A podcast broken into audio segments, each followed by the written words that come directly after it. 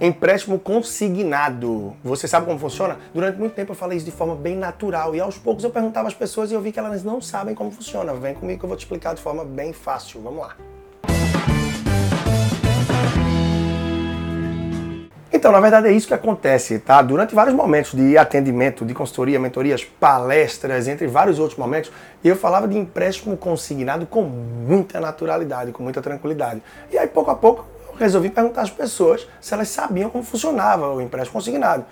E para ficar impressionado, eu vi que várias pessoas, talvez até a maioria delas, não sabem como é que funciona o empréstimo consignado. Nada demais em relação a não saber isso, tá? Até porque o meu papel é te ajudar a dar mais clareza, mais conhecimento para que você saiba como funciona e aí ver se em algum momento da vida vai ou não ser um instrumento utilizável, válido para você ou alguém que está perto de você aí no dia a dia, tá bom? Então, como é que funciona esse empréstimo consignado?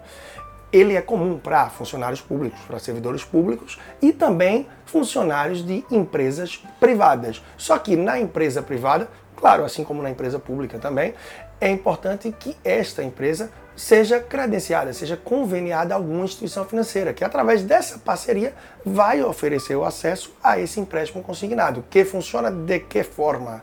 Na verdade, muito simples. Se você recebe, por exemplo, mil reais você tem uma margem que você pode ocupar com o uso desse crédito consignado. Essa margem foi ampliada de uma forma mais recente aí nos últimos anos. Ela era de 30% da sua renda, do seu salário líquido, e hoje ela é de 35% do seu salário líquido, certo? Então o que é que isso significa? Por exemplo, se você tem um salário de mil reais, tá bem? Você pode ter até 350 reais, ou seja, 35% comprometido através de um empréstimo, de um crédito consignado. Ou seja, até 350 é a margem que você pode tomar. E na prática, como é que vai funcionar isso? Se você tem os mil reais de salário e você está utilizando a margem máxima de 35%, você já não recebe mil. Esse valor que você tem a título de empréstimo consignado, ele já é retido direto na fonte. E é por isso por ser minimizada, quase que improvável, inviabilizada a chance de você não pagar esse empréstimo, que você tem acesso a uma taxa de juros muito mais baixa. Porque é diferente do empréstimo pessoal, que você toma junto ao banco e que você fala até que bote no débito automático, você vai todo mês ter um dia que vai pagar, mas enfim, você pode burlar isso de alguma forma em algum momento. Pode ser que você deixe de utilizar aquele banco e que isso venha entrar no cheque especial, que de alguma forma você não venha honrar com esse seu compromisso. Então, o risco é maior. Como o risco é maior no empréstimo pessoal, a taxa de juros também é mais alta. Mas focando no consignado, devido a um risco mais baixo de calote ou de falta de pagamento por parte do tomador do empréstimo, os juros tendem a ser muito mais baixos. E quando você vai para o meio público, então, é ainda mais possível que o funcionário, o servidor público, tenha acesso a uma taxa ainda mais atrativa.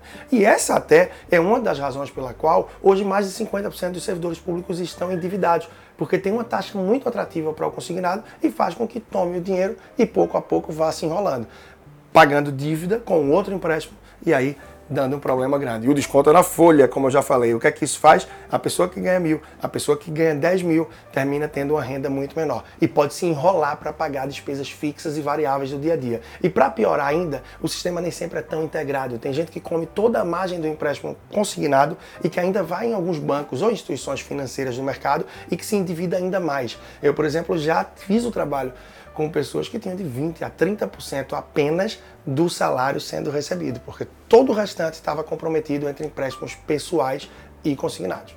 Bom, então agora eu acho que você já tem mais conhecimento em relação ao empréstimo consignado e, claro, o plus também de entender um pouco mais em relação ao pessoal. E para fechar, fica apenas essa reflexão de que uma pessoa que toma um consignado, por exemplo, para 96 meses, ou seja, 8 anos, ela não vai conseguir, na verdade, ela não pode deixar de pagar esse consignado antes de quitar. Se por alguma aventura vender um imóvel, recebeu algum valor de herança ou de qualquer outra forma, ela pode acelerar a quitação, a redução desse saldo devedor. De outra forma, não há como optar por isso. Sim, você está preso porque ele já é descontado na fonte. Já o empréstimo pessoal, você tem a possibilidade de, em algum momento da sua vida, optar por não pagar. Isso é uma sugestão? Não, de forma alguma. Mas você pode olhar e entre um empréstimo, uma escola, botar comida na mesa ou pagar a luz de casa, em algum momento é possível que o cidadão opte por alguma coisa de serviço básico, de subsistência e sobrevivência do dia a dia. Então, Fica aqui para você mais esse conteúdo, mais essa entrega, Leandro Trajano, que está no Instagram, não é com arroba personal financeiro. Você pode procurar também através do meu site para conhecer mais do meu trabalho, leandrotrajano.com e podcast, como você sabe, YouTube sempre disponível para você. Quer mergulhar mais na vida financeira e procurar passar para o próximo nível? Se você está endividado ou só pagando conta sabe que tem o potencial de poupar mais do que já poupa hoje, te recomendo agora entrar no meucrescimentofinanceiro.com, meucrescimentofinanceiro.com. Olha a novidade, me conta o que é que você achou e vamos nessa que é mais uma forma da gente estar juntos aí. Grande abraço e até a próxima.